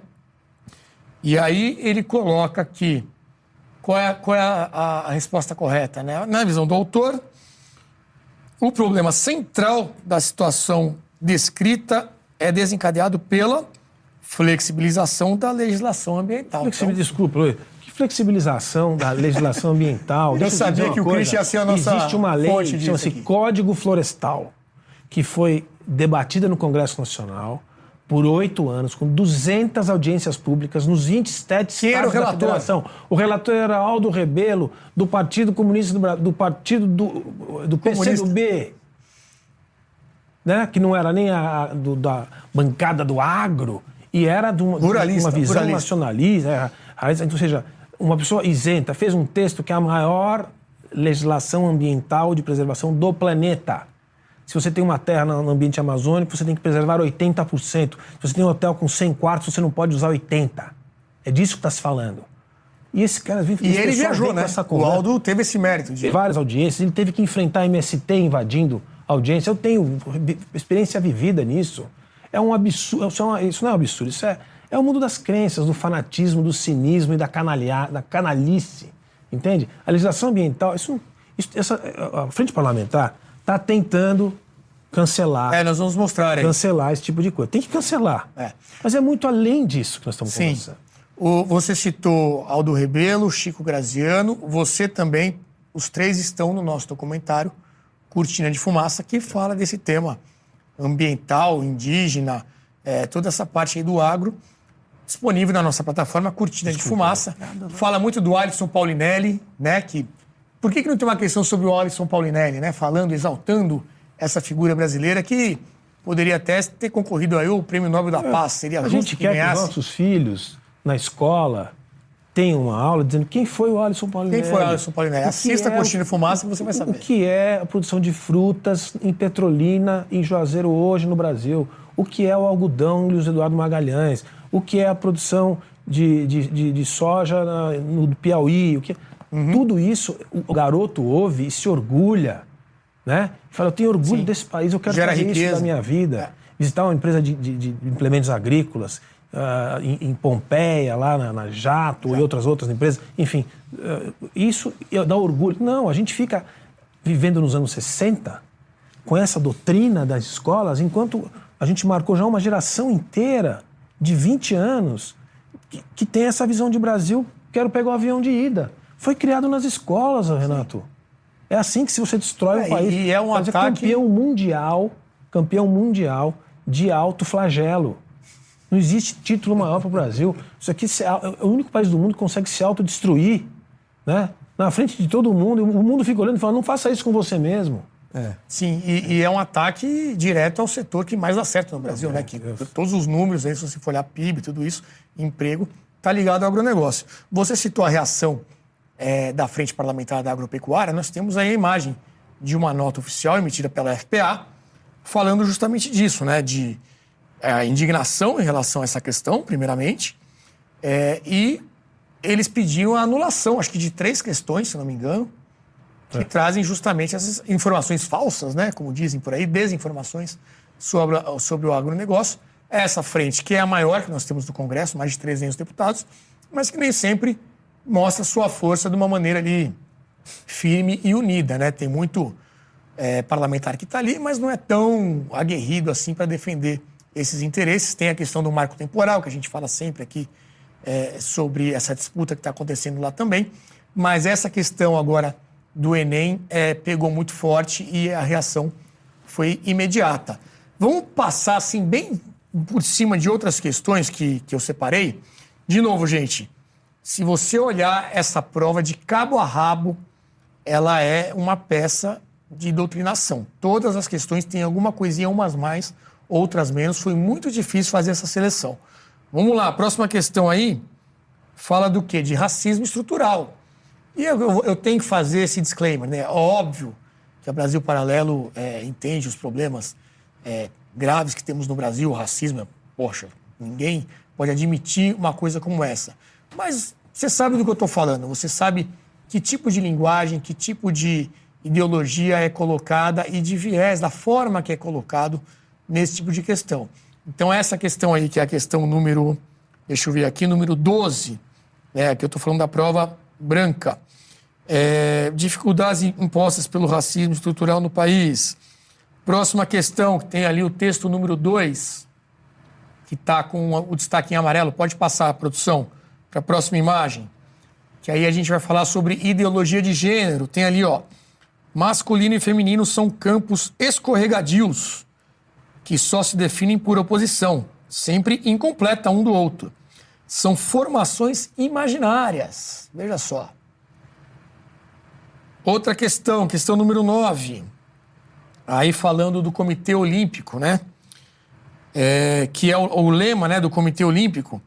O lema tem sua primeira alteração depois de 120 anos, para ressaltar a solidariedade e incluir, a palavra juntos. Porque qual que é o lema né, dos do Jogos Olímpicos? Qual que é a, a essência dos Jogos Olímpicos? É você superar o adversário, você ser o melhor. Então, forte agora incluíram a palavra juntos. Você vê que é algo também mundial, essa questão toda de, de, de você ter uma, uma ideologia ali por trás, né? Próxima questão, número 36. Fala sobre a primeira mulher abertamente transgênero a fazer história nos Jogos Olímpicos. E aí você tem a resposta certa, que é a alternativa B, que fala ali, ó, no texto, os limites do potencial inclusivo do esporte são dados pela dependência de características biológicas padronizadas, ou seja, homem e mulher é uma característica biológica padronizada. Isso é algo muito ultrapassado, que segundo a visão dessa questão. Para terminar, questão 75. Nem a torcida do Fluminense escapou. Torcida aí que está feliz comemorando o título. Parabéns ao Fluminense. Vitória no final de semana da Libertadores. E aí o que, que tem aqui? A torcida do Fluminense inicia um movimento para mudar a letra de uma das músicas mais populares das arquibancadas. Eles pedem a remoção do termo mulambo imundo, que seria. Eu já ouvi uma teoria aqui que esse termo não é bem assim, o mulambo não quer dizer bem isso, não vou nem entrar nessa questão. Mas, enfim, para todos os lados, para onde você olhe, você vai ter alguma é, doutrinação, alguma, algum viés dentro dessa prova, que no fim das contas, Jean Turco, e aí eu queria trazer a sua, a sua palavra, isso acaba influenciando também as próprias escolas, né? Porque um dos critérios que as escolas usam para se destacar, para dizer que são boas, são as notas que os alunos têm nesse tipo de avaliação, no Enem. Então, para o aluno ir bem numa avaliação como essa, ele tem que estar tá com essa visão de mundo, com esses valores, com essa é, ideologia alinhada com o que é colocado aqui. Como é que o efeito em cadeia disso? Como é que você vê isso numa maneira mais macro aí da big picture em torno da educação brasileira? Olha, Renato, conheço muito bem essa questão porque eu trabalho diretamente com isso. Né? Além de professor, sou coordenador de escolas e também é, analiso essas provas é, de cabo a rabo, etc. Mas vamos lá. Além de compartilhar o que aqui foi já falado por Lobauer, etc., queria dar talvez um pouco de contexto que é o seguinte. Nós temos que entender que o sistema escolar, escolástico moderno, a escola moderna, nasce essencialmente na Alemanha de 1800. É, se chama Factory School, a ideia de escola industrial, todo mundo sentado, cada um com sua carteira, é, aula frontal, é, a campainha, o relógio, o horário, a divisão em disciplinas, etc. Este modelo de escola nasce na Alemanha em 1800 para fazer o quê? Expressamente porque tinha problemas de é, desertores nas guerras entrepreendidas pela Alemanha, e aí eles queriam combater exatamente esses desertores, evitar que as pessoas é, parassem de lutar a guerra é, em nome da Alemanha, da Prússia na época. Então, queria se instilar na mente das pessoas o nacionalismo. Ainda países em estados, não foi sempre assim. Inclusive a Alemanha e a Itália têm um processo de unificação chamado mais recente da Europa Ocidental. Então a Itália tem, é, tem seu processo de unificação de 1870 e a Alemanha 1880. Pense, por exemplo, é, como a Alemanha se fala em, com termos diferentes em diferentes línguas. Aqui se fala de alemães, é, né, em inglês se fala de Germany, em italiano se fala de Tedeschi, etc. Tal. Por quê? Porque estes nomes derivam de vários povos diferentes daquele território que nós hoje chamamos Alemanha. Naquele território, até sua unificação, tinha mais ou menos mais de 500, entre aspas, estados diferentes que depois foram unificados. Então precisava criar a ideia de Alemanha e colocar isso na mente das pessoas. E qual é melhor faixa etária para fazer isso, senão as crianças? E qual lugar melhor para fazer isso, senão é, a escola? Então a escola atual, moderna, nasce para criar o súdito obediente. É isso que é. Alguns países conseguiram se liberar disso e colocar no meio algumas disciplinas profissionalizantes, úteis, práticas à formação do indivíduo, da criança, do jovem, etc. Outros ficaram ainda nessa de lavagem cerebral, de doutrinação, de é, uniformização das massas, de nacionalismo e de, hoje, num país democrático, aqui no Brasil, se fala de cidadão, cidadania, é, espírito crítico, são todos, na verdade, é, jargões, que, no fundo, no fundo, quando você vai olhar na prática, significa lavagem cerebral. E você vê isso, neste caso, de forma nítida, mas é um dos casos, é, é a ponta do iceberg, na verdade. Por quê? E, e, então, o objetivo né, deste tipo de prova é exatamente uniformizar, ter um controle total do conteúdo no território nacional todo. Porque, evidentemente, como você falou, e como todo mundo sabe, e não é novidade, o Enem é assim desde sua criação e outras provas também. O que acontece? As escolas tem que se adequar a isso, inclusive com as diretrizes curriculares nacionais, etc. Então, se você for olhar os livros de seu filho nos colégios, é isso que é. Né? é e o objetivo é exatamente este: criar o, o súdito obediente, com eufemismos de cidadão, consciência, conscientização, etc. Mas é isso que é. E atenção, existe, talvez vamos mostrar depois, não sei, Renato, mas assim, é, Existem algumas coisas que são subjetivas, claro, mas existem também algumas coisas que são objetivas. Então, mais que denunciar assim o viés, eu queria eventualmente depois, se você eh, se, se, se quiser, etc., mostrar como muitas dessas perguntas e a alternativa considerada correta são tecnicamente erradas, objetivamente erradas. Não se trata de viés, se trata de erros técnicos. Se nós continuarmos a debater isso, a lutar isso como viés contra outro viés, não, sai, não sairemos nunca dessa. O ponto que o problema não é o viés, o viés é até impossível de notar. O ponto é que tem erros técnicos objetivos. É, essa, essas questões sobre a destruição, por exemplo, do, do bioma, dos animais, é, do plantio, deflorestamento, etc. tudo isso, é, a, a chegada da, da, da, fronteira do agro, o aumento, etc., todas essas são questões objetivamente erradas com dados, com números, inclusive dados e números do Banco Mundial, da ONU, da FAO, etc. Isso não é objeto de opinião. Então, essas, essas perguntas, muitas e alternativas, são objetivamente erradas. Adriano, eu sei que você tem aí até algumas imagens para embasar isso. Você tem razão, não é uma questão de viés, né? é uma coisa objetiva. A produção está aqui no ponto, você pode ir puxando Obrigado. É, esses, Vamos. Esses, então, por exemplo, comece, se puder começar pela, pela, pela pergunta 78, se puder mostrar a produção primeiro a pergunta, a pergunta 78, aí mostra este dado aqui. A pergunta, a pergunta 70, desculpe, a pergunta 70 mostra o seguinte, alternativas logísticas estão servindo de instrumentos que ativam os mercados especuladores de terras, diferentes regiões, também não vou, não vou ler tudo, é, mas que fala de é, denunciar o avanço da cultura da soja na região e, com ela, a retomada do desmatamento. É evidente que o crescimento do desmatamento tem a ver também com a expansão da soja, porém, atribuir a ela o fator principal parece não, não totalmente correto, etc, etc. Bom, qual é o problema dessa pergunta? Primeiro, nós temos, como a produção estava mostrando, o gráfico sobre desmatamento. O gráfico sobre desflorestamento global diminui desde 1990 de 50%.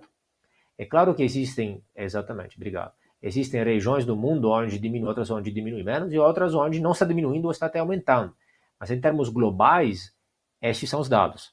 Ainda, o gráfico que eu mandei sucessivo mostra que é, hoje, por exemplo, a distribuição da terra no Brasil, cerca de 65% ou 66% segundo outros dados, da, do território brasileiro é preservado com a vegetação natural e só 7%, cerca de 7%, é claro que esses dados oscilam, depende, varia de ano para ano, etc., é destinado à agricultura e 23% a pastagens. Ainda, como foi muito bem mostrado aqui, falado por Lobauer, por exemplo, né? é, esse avanço da tecnologia, o gráfico sucessivo que mostra como nós ganhamos desde 2000, de 2000 até hoje, 2023, nós ganhamos um Chile em área de, de, dedicada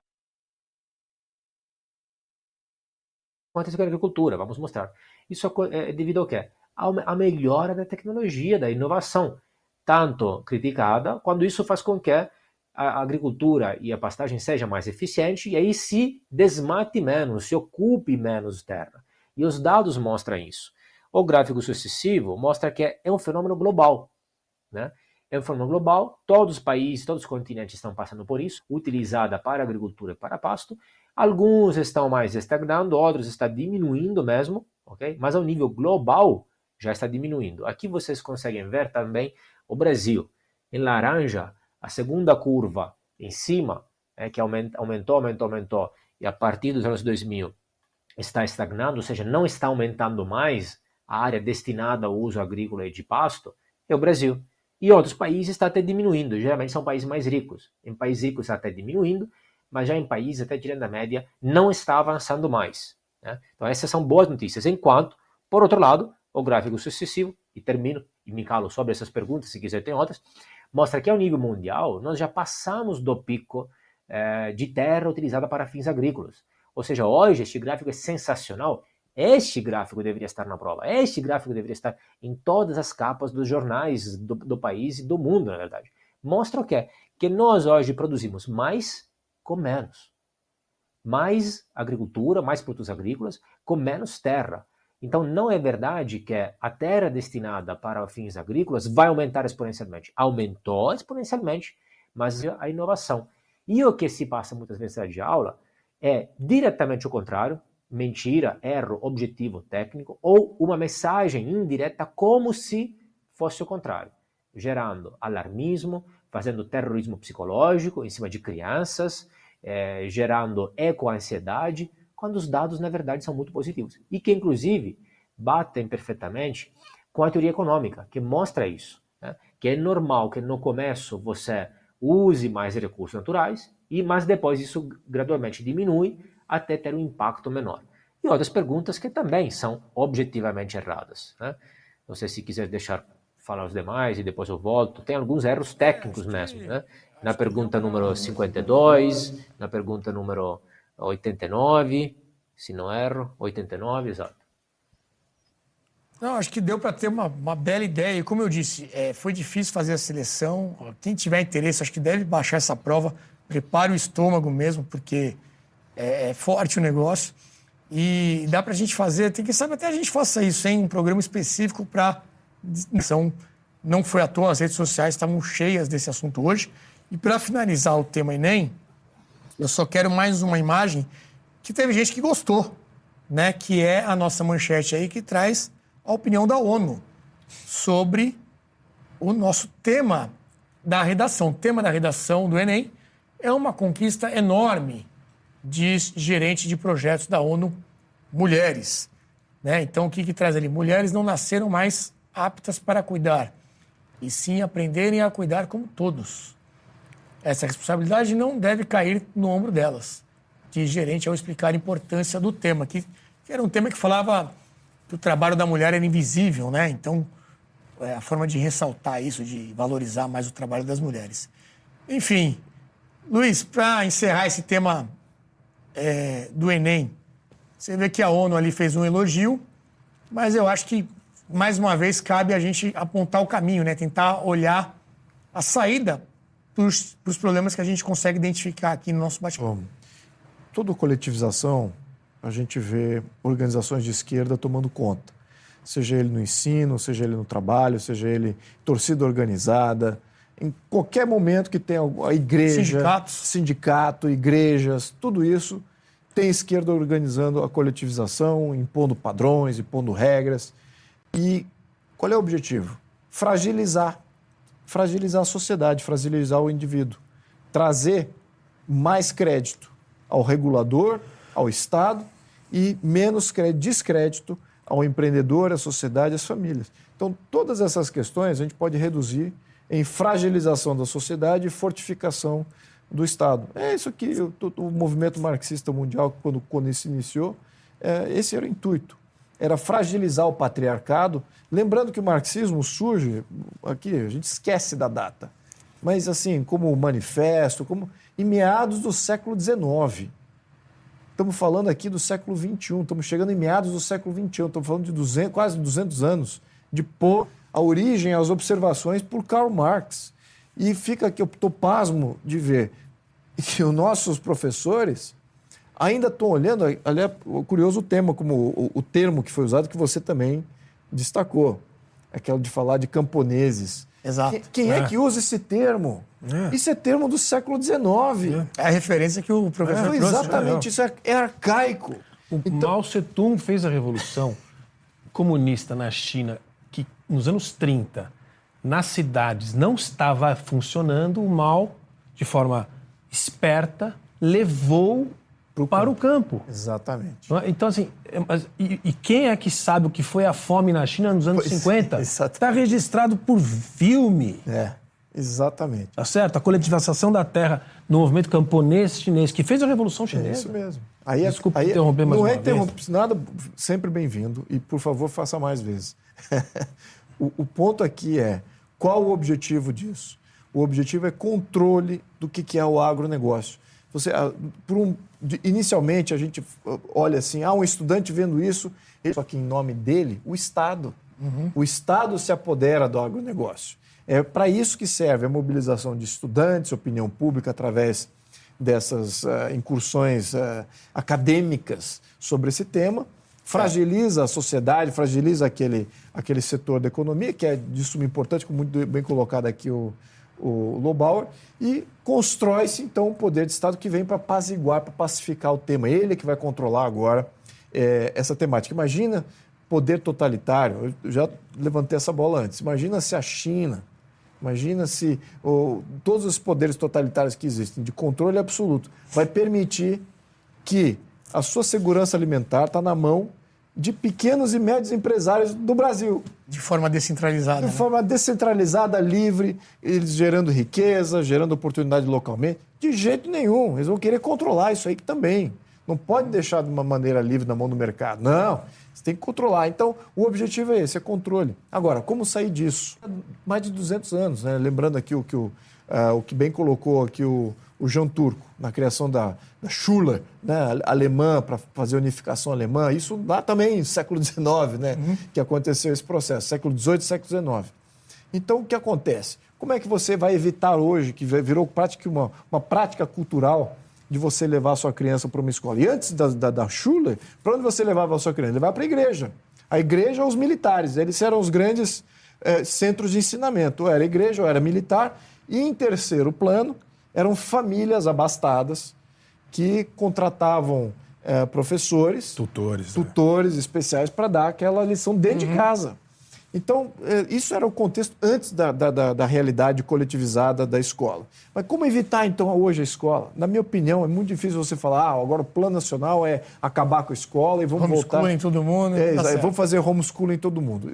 Não acho que esse é o caminho. Mas, o que os pais precisam fazer, primeiro, você vai manter coletivizado? Se ele não, no mínimo ensina. Ensina isso. Exatamente. Dentro de casa ensinar que nas escolas haver tentativas de doutrinação para que ele saia fragilizado, acreditando naquilo que o professor quer que ele acredite, mas olha, isso é só para você passar na prova, hein? Isso Sim. é só um crivo que é utópico, uma utopia vencida que não existe mais, nunca conseguiu se materializar de fato. Isso é só para dar mais poder para aquele burocrata, aquele político, aquele hum. partido que fala que vem para resolver esses problemas que você está aprendendo é. aí na escola. Então, esse é o primeiro ponto. O pai educar o filho, que aquilo lá não é educação e sim doutrinação. Esse é o primeiro ponto. Segundo ponto é os pais começarem a assumir mais protagonismo na educação do filho. E eu digo mais, não, sem dúvida, que há, e hoje existe uma elite mundial que faz exatamente o que a elite do século XIX fazia, XIX fazia. Eles têm professores que vêm educar, então tem aulas secundárias de, de preparo, etc. Agora, eu digo mais, a internet já conseguiu baratear acesso à informação de uma maneira brutal. Brasil Paralelo está com 50% Brasil Paralelo aqui sendo, sendo um dos grandes educadores. O que falta é guia para a gente saber qual conteúdo encontrar nesse, nesse, nesse canal livre que é a internet, que tem todos os conteúdos ali. Tendo bons guias, você vai ter acesso a bons conteúdos para que a sua criança adquira conhecimento uhum. muito melhor do que dentro de qualquer escola. Eu, eu vou, ser, vou ser bem é, rigoroso nisso, porque eu não sou educador. Mas eu fui educado por grandes escolas. Tive um privilégio tremendo. Minha família me garantiu privilégios absurdos em termos de, de, de, educacionais. Tive boa educação no Brasil, tive boa educação nos Estados Unidos, tive boa educação na Europa. É, agora, tudo isso que eu aprendi está na internet hoje. Sim. Está tudo está lá. Está disponível. Está tudo lá. Se eu buscar todos os cursos que eu tive, eu só não vou ter o benefício de ter tido uh, a companheirismo do, do, dos outros estudantes que foram é, selecionados. É, o grande desafio é essa curadoria. Exatamente, é achar os bons guias de conteúdo para guiar essa juventude que está ávida para aprender a verdade. E olha, e eu acredito nesse milagre, mais uma vez. Vi escolas que, independ... que, que pais têm associações, pais estão unidos em querer, de fato, educar seus filhos com as verdades da natureza humana, da, do fio condutor da história, que é fundamental a gente achar a causa e consequência da história, o que, que causa o quê, e também da ciência, o que, que causa o quê, e não inverter que, que a consequência é a causa e, e não o inverso. Sim. Então, a gente tem que reaprumar essa nossa juventude com pais educando através de bons guias da internet. Isso é possível. Perfeito. Claro que não vou dizer que é uma solução, mas eu diria que diminuir bastante o problema, porque eu já vi escolas em que as crianças não caem mais em doutrina. Perfeito. É, Renato, desculpe, mas é, esse assunto eu acho que é muito importante. Vale um outro programa sobre a questão. É um maior problema brasileiro, eu acho. É sublinhando o que o Jean Turco falou e o que o Luiz falou, duas coisas. Primeiro, informação. Tem informação disponível, boa, acessível. Sobre agricultura, agronegócio, está tá farto. O problema é que nós estamos no mundo das crenças. Então você pode mostrar o que o Jean Turco mostrou e o sujeito fala, nossa, que bonito, e continua falando a mesma coisa. Ou o Vitor Lúcio falou, né? As pessoas viram tudo lá no consulado e continuaram com a cabeça então, a ver. solução, exato, a, a solução me parece que vem do universo micro. É da família. E quem pode, porque nem todas as famílias podem porque não sabem. É. Mas quem puder, não briga com o professor. Eu falo pro meu filho, não briga com o professor. Faz a pergunta. Ele está dizendo que o alimento brasileiro está envenenado porque está cheio de agrotóxico? Faça uma pergunta, professor. Como é que o Brasil exporta alimento para 150 países? Todos esses países são todos idiotas e não fazem a verificação do que estão comprando? Ele se vire para responder. Uhum. Você não briga com ninguém, você não vai arrumar encrenca com ninguém. E se a escola, por acaso, for puni-lo por isso, nós temos um problema e a família vai te proteger. É a única maneira, a organização da sociedade civil. Não tem governo, não tem MEC que vai resolver não isso. Não tem salvador da pátria. Não tem a burocracia tem que... toda doutrinada, não vai resolver o problema, mas as famílias podem Sim. resolver. É, e, e, esse protagonismo né, das pessoas tomarem as rédeas. E nós temos muitos depoimentos de professores que dizem que utilizam os nossos materiais da BP em sala de aula. De vez em quando até aparece algum esquerdista meio revoltado com isso. Olha que absurdo! Estão passando aqui o cortina de fumaça para falar de agronegócio aqui na escola. Então nós temos, é, a gente fala, óbvio, a, maior, a, imensa maioria dos professores, a gente identifica que tem essa tendência mais à esquerda e a esse, essa crença toda que o Christian trouxe, mas tem muitas boas exceções e nós temos vários relatos de é, professores, de é, pessoas que trabalham em escolas e que utilizam o nosso material. E as pessoas que também fazem isso de forma autodidata ali, né? Que fazem os nossos cursos, é, além dos documentários, todos os materiais que nós temos, apostilas, enfim. E aí eu quero aproveitar o ensejo aqui desse comentário, né, da, da importância de você ir atrás, de você ser a pessoa que vai definir a qualidade da sua informação e da sua educação, para lembrar do nosso Black November né? É, o mês todo aqui da Brasil Paralelo com promoções. Neste momento nós temos uma promoção de assinatura vitalícia, algo que nós nunca fizemos. Você vai ter BP para o resto da vida e aí tem os três planos disponíveis com baita desconto e aí com acesso a tudo isso que a gente está falando, gente. Bons cursos, bons professores, a curadoria dessa informação, desse mar de informação que existe hoje na internet. A gente faz isso para você seja, seja na forma de, de cursos mais acadêmicos, seja na forma de entretenimento, com filmes, com séries, com, com, com desenho animado para o seu filho. O link está aqui na descrição do vídeo e o QR Code está na tela. Então aproveite, tem tudo a ver com o que a gente está falando aqui, tem tudo a ver com essa prova do Enem, e aí vai ter aquele dilema do aluno, né? O aluno que toma red pill ali, que abre a cabeça e consegue enxergar tudo isso, ele vai ter que fazer aquela escolha entre ir bem na prova, escolhendo aquilo que o professor quer que, que ele selecione como resposta correta, ou seguir os princípios dele, mas enfim, você vai, se você tiver essa consciência, pelo menos você consegue assinalar sabendo que, na verdade, existe ali uma, uma intenção por trás e que a verdade. É, é, é a, opção, a opção é lutar contra a tirania. Respondendo à pergunta que o Luiz fez aqui antes, a provocação era essa. É. O que, que vai acontecer? Vai acontecer o seguinte: ou o cidadão livre, o cidadão consciente vai lutar contra a tirania, ou os regimes vão se impor. Vão dominar. Regimes Exatamente. criminosos, que a história já comprovou que existiram, vão voltar a existir. Exatamente. Perfeito. Isso. Muito bem, gente. Andando aqui na nossa pauta, vamos falar do governo Lula. Exatamente. Falando em agro, o Lula fez um vídeo esse final de semana ligado aí a uma fruta. Vamos ver que fruta que ele estava manuseando ali e ele estava falando do Enem, inclusive. Vamos assistir. Ó, você que vai fazer o Enem amanhã, isso aqui é uma jaca. Uma jaca aqui no Palácio da Morada. Essa daqui me parece que é jaca dura. Vou pegar e vou cortar para ver se é possível comer alguma coisa. Tá? Se cair no exame de vocês da manhã, jaca, olha bem, isso aqui é uma jaca. Tem gente que está aqui comigo, comigo que pensava que era uma uva. Afinal, é jaca. Jean Turco, é, piadas à parte, a gente vê lá Manaus embaixo de fumaça, né, essa questão ambiental, também ninguém fala nada sobre isso. Não tem Leonardo DiCaprio, não tem Greta Thunberg, não tem o Hulk também está quieto. É, e o Lula faz esse tipo de, de vídeo aí, tirando um sarro, como se nada estivesse acontecendo. Tem os números da economia também que a gente vai mostrar aqui na sequência. Como é que você vê? Parece que ele está ali num, num, mundo um pouco é, é, fora da realidade.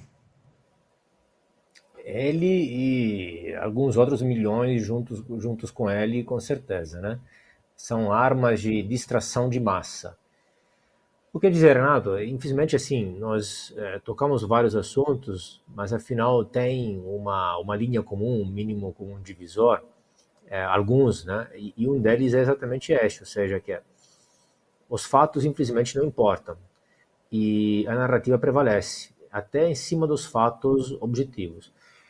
Repito, é, nas ciências sociais, na, na sociologia, né, ser demonstradas objetivamente e que são por natureza subjetivas mas é, existem algumas outras que são objetivas, que são quantificáveis, que são mensuráveis, etc. Pelo menos sobre este leque de questões, nós poderíamos tender a, a, uma convergência, a tentar olhar os fatos, etc. Então, estes casos que você citou, o caso da Amazônia agora, de Manaus, etc., é, dos incêndios, das queimadas, etc., não há narrativa que tenha aí, que, que tem, tem os fatos, só que os fatos acabam sendo é, ofuscados ou reinterpretados. É, alguém, a ministra aí falou que a culpa é do, do governo presidente. Os fatos são colocados em segundo plano quando relatados. Então se dá menos importância dependendo do governo que está à frente ali, ali naquele momento, tanto nível nacional quanto nível global. Eu diria que nós estamos é, num período de, numa época de é, domínio, é, assim, a sua maioria dessas ideias, várias décadas, né? E eu concordo com a, o diagnóstico e a proposta que é, não há alternativas. A alternativa vem de baixo para cima, do micro, das famílias, etc. O Brasil é um caso, além, gostei da definição de Lobauer de campeão de autoflagelação, campeão mundial, mas também é um caso de sucesso, e vocês da Brasil Paralelo mostram isso várias vezes, em vários produtos, documentários, etc. É um caso de sucesso de aplicação uh, muito bem sucedida uh, das ideias de Gramsci. Né? Então, especialmente nestes assuntos que tocamos até agora, até agora, cultura, ensino, etc. E daqui deriva, talvez, um pouco mais este domínio que é no resto do mundo. É, ainda se leva a sério um autor como Marx, quando no resto do mundo é uma piada, é ridículo. Ainda se levam a sério os autores, como foi falado aqui, como foi mostrado, é, velhos de décadas e décadas, os autores de 100 anos, uma bibliografia, é, uma bibliografia antiga, é, não atualizada, especialmente sobre questões de agro, de tecnologia, que precisaria ser mais atualizada. Então, de onde vem isso? Isso vem de uma é, luta, de uma batalha que está se perdendo, que foi perdida é, dessas ideias extremistas, ideológicas, revolucionárias, militantes, contra as outras ideias liberais, conservadoras, ou até simplesmente, em alguns casos, os fatos, os números, os dados, o bom senso. Muitas dessas questões são realmente é, subjetivas, mas muitas outras não. A questão do agro, os erros que mostramos na prova, são erros objetivos. Ali basta o bom senso eu, eu me recuso a lutar essa luta contra essa ideologia, etc., contra essa militância nas escolas, com, é, com, com, com o oposto do, do outro lado, que na verdade afinal dá na mesma. Né? É, muitas vezes é a chamada para o bom senso, para os fatos objetivos, para os dados. É, estes tópicos, estes temas, não, não só não deveriam, não só deveriam ser estudados com um viés diferente, mas não deveriam nem ser estudados por crianças. É, não é normal, é jabuticaba total. É, geografia é geografia. Geografia virou, infelizmente, geopolítica numa visão marxista. Isso não é normal no resto do mundo. No resto do... Estes tópicos com viés diferente. É que crianças não estudam estes tópicos. Estes tópicos se estudam na universidade para quem quer se especializar e aí desenvolve um raciocínio científico, o um método científico para fazer pesquisa, etc. E crianças que depois não vão se especializar nesses assuntos estudam o que tem de objetivo, é o que tem de mais sólido, de mais consolidado. Nós não podemos inovar em continuação com teorias pedagógicas e testar em cima das pessoas mais fracas, das crianças. Exatamente para as crianças, nós deveríamos protegê-las e dar o que tem de mais consolidado, o, mais, o mais de consensual, o mais de tradição, sem é, vieses, etc. Estes tópicos são tópicos muito complexos. pensem que as crianças estudam estes tópicos quando antes não sabem nem o que são as placas tectônicas, nem o que é a Pangeia, nem o que são é, os habitats, etc., os biomas, etc. E já partem para a politização. Então, de forma geral, me parece que esta, foi perdida esta batalha. Hoje vejo uma, uma, um renascimento, uma ascensão, inclusive, da qual o Brasil Paralelo faz parte, que tenta trazer outras versões, outras narrativas. E isso é muito bem-vindo, é, independentemente das pessoas concordar ou não com o que nós falamos aqui, com o que o Brasil Paralelo fala em outros documentários, outros, outros produtos, etc. O simples fato de ter mais visões, em lugar dessa visão é, monopolista, monolítica, etc., já é bom por si só. É, e muitas vezes essas visões diferentes hoje em dia elas são tratadas como um problema, né? A polarização é um problema, temos que acabar com a polarização. Eu vejo de outra forma, eu acho que a democracia, ela, no fundo, ela depende disso, né? A essência disso que a gente está falando. Uhum. É, queria pedir para a produção colocar agora uma notícia sobre economia, uma notícia da Gazeta do Povo, trazendo ali o um investimento estrangeiro no Brasil despencou 40% neste ano de 2023. É, nós temos inclusive um gráfico que mostra a evolução desse investimento. E aí é uma, é uma montanha, né? Esse gráfico. Ela vinha crescendo ao longo do ano passado, até ali basicamente a virada do ano. Você tem ali as barras mostrando em bilhões de dólares, né? É, e a linha, se não me engano, é porcentagem. Vem vindo essa queda e já é uma queda de 40%. Luiz Felipe, esse é um tema que a gente fala bastante também, segurança jurídica, é, questão toda aí de não cumprimento de contratos. Enfim, você vê que o país estava indo numa direção e de repente dá uma guinada, como a que aconteceu do governo anterior para esse. Como é que é? Isso aí preocupa? Do, por outro lado, a gente tem informações de um desemprego baixo, né? A gente até estava conversando um pouquinho antes do programa aqui, que existe também um detalhe sobre esse dado, né, do desemprego, acho que você pode trazer para a gente. É, como é que está o Brasil economicamente? É uma pergunta simples para você responder aqui em poucos minutos. Então, é, o diagnóstico que eu faço é que a gente está numa situação muito semelhante ao que existia no último ano do primeiro mandato da Dilma e no primeiro ano do segundo mandato da Dilma. Ó, terrível, hein? Terrível significa? É, só que ainda não em, em pré-crise. Por quê?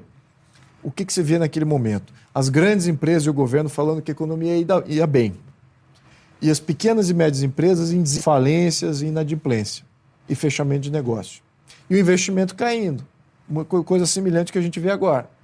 O governo falando que está tudo bem, macroeconomicamente está bem, inflação está relativamente baixa, temos é, emprego relativamente alto, ou seja, desemprego baixo, então o poder de consumo médio está mantendo a economia ainda meio relativamente aquecida, só que está havendo essa substituição do emprego. Né? O emprego da iniciativa privada caindo e o emprego da, do funcionalismo público subindo. É, esses últimos dados sobre emprego trouxeram essa informação, né? Exatamente. Então, só que o emprego do, do, do funcionalismo público não é sustentável. E é isso que está gerando rombos absurdos de gastos. Lembrando que praticamente 100% do orçamento brasileiro é usado em questões sociais. Não sobra dinheiro para investimento em infraestrutura e defesa. E o que, que a gente faz? Esses dois grandes investimentos seriam os grandes multiplicadores de empregos e de sustentabilidade, de geração de novas oportunidades. Você investe em infraestrutura, você investe na defesa, você já tem um ecossistema ele está entregando a infraestrutura para concessões, muitas delas internacionais ou de outros investidores internacionais, e a defesa está simplesmente ficando sem orçamento. Então o contrabando está vindo, então está vindo tudo, uma, tudo que destrói o comércio e que destrói a sanidade até dos pequeno e médio empresário que monta o seu negócio, monta a sua padaria, monta a seu, seu, sua pequena revenda e está sofrendo com contrabando, está sofrendo com violência por falta de defesa. Então, você veja, que o ecossistema econômico, que deveria estar sendo é, investido, não está recebendo investimento.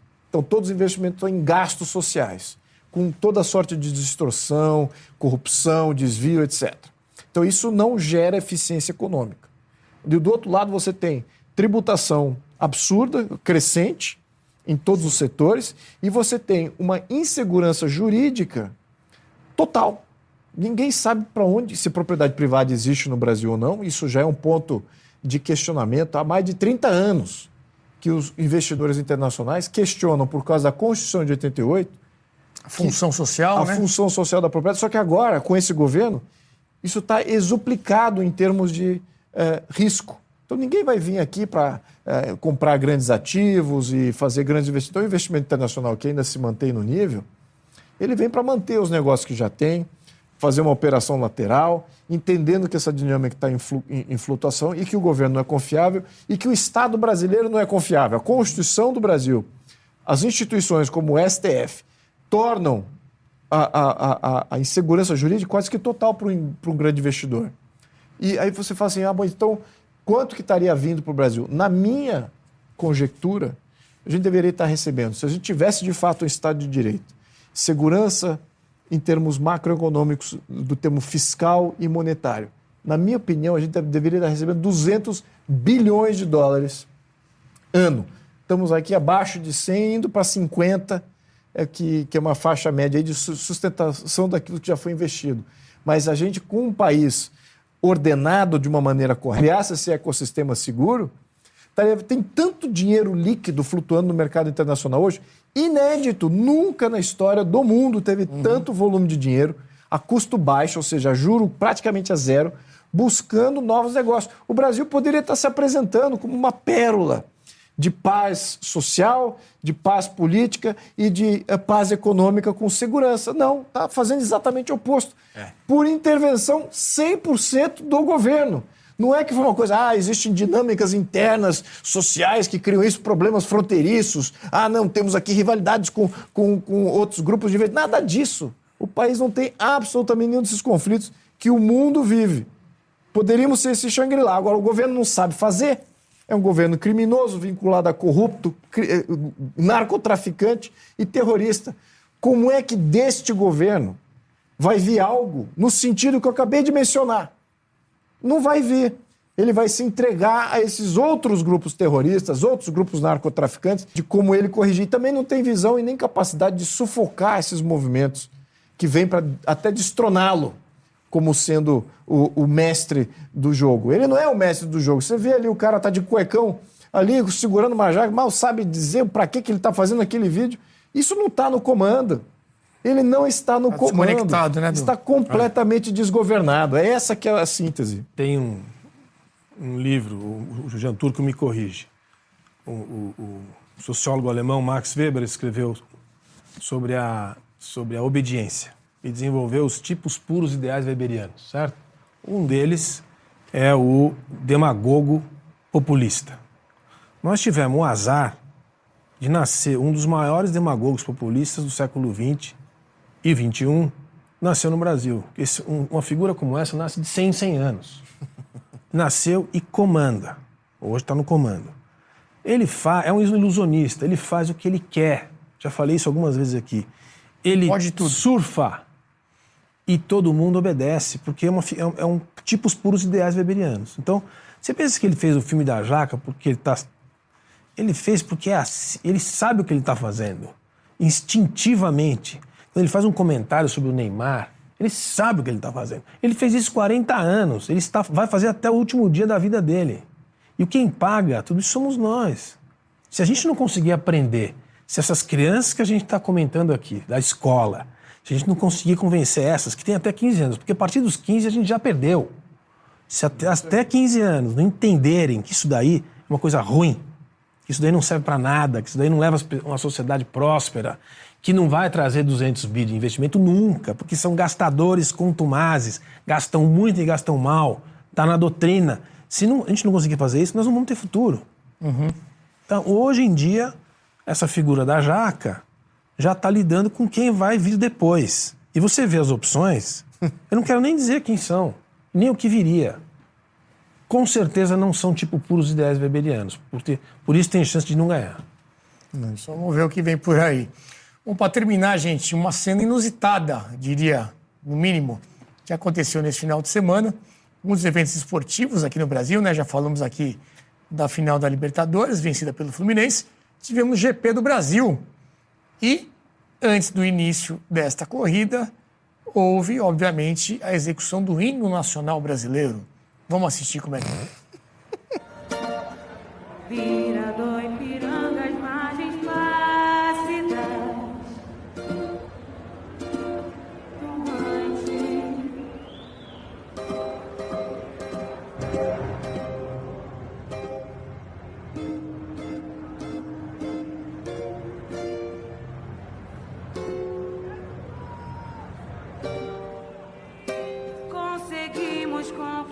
conquistar com braço forte. Ficou uma cena constrangedora, eu diria, né? Ficou um silêncio ali na maior parte do hino.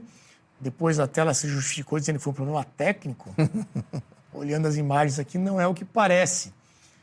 Tem uma questão aqui também, né? É, ela foi contratada, foi lá se apresentar.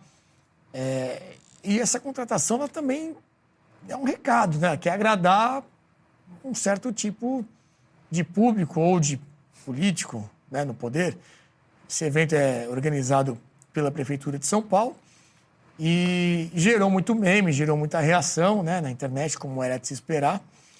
É, e mais uma vez um, um, símbolo nacional aí, né, Christian? O hino nacional. Você pega uns eventos grandes nos Estados Unidos, por exemplo, é sempre um baita momento, né? Uma interpretação ali é, é sempre memorável. A gente fica até com uma certa inveja. E ela, inclusive, falou que o, o figurino era inspirado na Whitney Houston, numa apresentação que ela fez. Mas eu acho que a performance ficou um pouco aquém, né? Ah, nem vou fazer comentário, porque assim, é, é, é tanta. A gente está falando de, de, tantas oportunidades, tantas coisas né, que a gente poderia fazer e não fazer. Isso aí, assim, a cena da jaca e essa. É, assim, tá no mesmo nível. É, assim, Jean Turco, o que, que você pensa? Então, tirar o, é. o, o global dessa roubada aqui. Para um italiano aí. Na Itália, os hinos, ninguém sabe mesmo, seria ainda pior. Claro, ela foi contratada para isso, então, no mínimo, é estranho, né? Deveria ter estudado. É, não conheço ela, então não sei comentar, mas sobre Fórmula 1 e a prefeitura, etc., se não erro, é, Indianápolis, aqui no Brasil, é um dos poucos, ou o único, talvez, circuito é, de propriedade estatal, organizado pelo Estado. Os outros, a maioria dos circuitos, são privados, na verdade. Não existe nenhuma, inclusive teve já no passado uma tentativa, se não era do Dória, talvez antes, imagino também, ou pelo menos uma fala, uma proposta de privatizar. É, depois não aconteceu, etc., pelo que eu saiba. Mas é um, é um, é, uma, é um evento que não existe razão nenhuma para ser propriedade do Estado, da prefeitura, no caso de quem for do Estado, é, e, ser, e ser organizado pelo Estado. É, pode muito bem, deveria ser privado, porque se tem uma coisa que dá dinheiro no mundo, é Fórmula 1. Com todos os patrocínios que tem, não obstante o gasto que tem, dá muito dinheiro. Então, talvez o problema se, se resolvesse na raiz, neste, neste, dessa forma, mas deveria ser privatizado e talvez o problema se, se resolveria na raiz. Muito bem, gente. A gente sempre está tentando terminar aí com alguma coisa um pouco fora do, da nossa análise mais profunda aqui. E hoje tivemos essa performance aí da cantora Ludmilla. Agradecer a sua audiência mais uma vez, terminando mais um Cartas na Mesa. É, nossa audiência vem se mantendo consistente aí ao longo das semanas. E aqui você tem uma análise sempre diferenciada com profundidade, né? Com Lobauer, com o Luiz Felipe e com o Jean Turco. A gente sempre busca trazer para você algo diferente do que tem aí nos outros canais. Termino lembrando mais uma vez a nossa promoção do Black November. Assinatura vitalícia você pode fazer da Brasil Paralelo com 50% de desconto. Baita desconto, maior desconto do ano e, nesse caso, uma oportunidade para você não ter mais que se preocupar em assinar BP para o resto da vida. É algo que não sei se a gente vai ter uma outra oportunidade como essa. Ok? Se você ainda não fez isso, muito obrigado e até breve.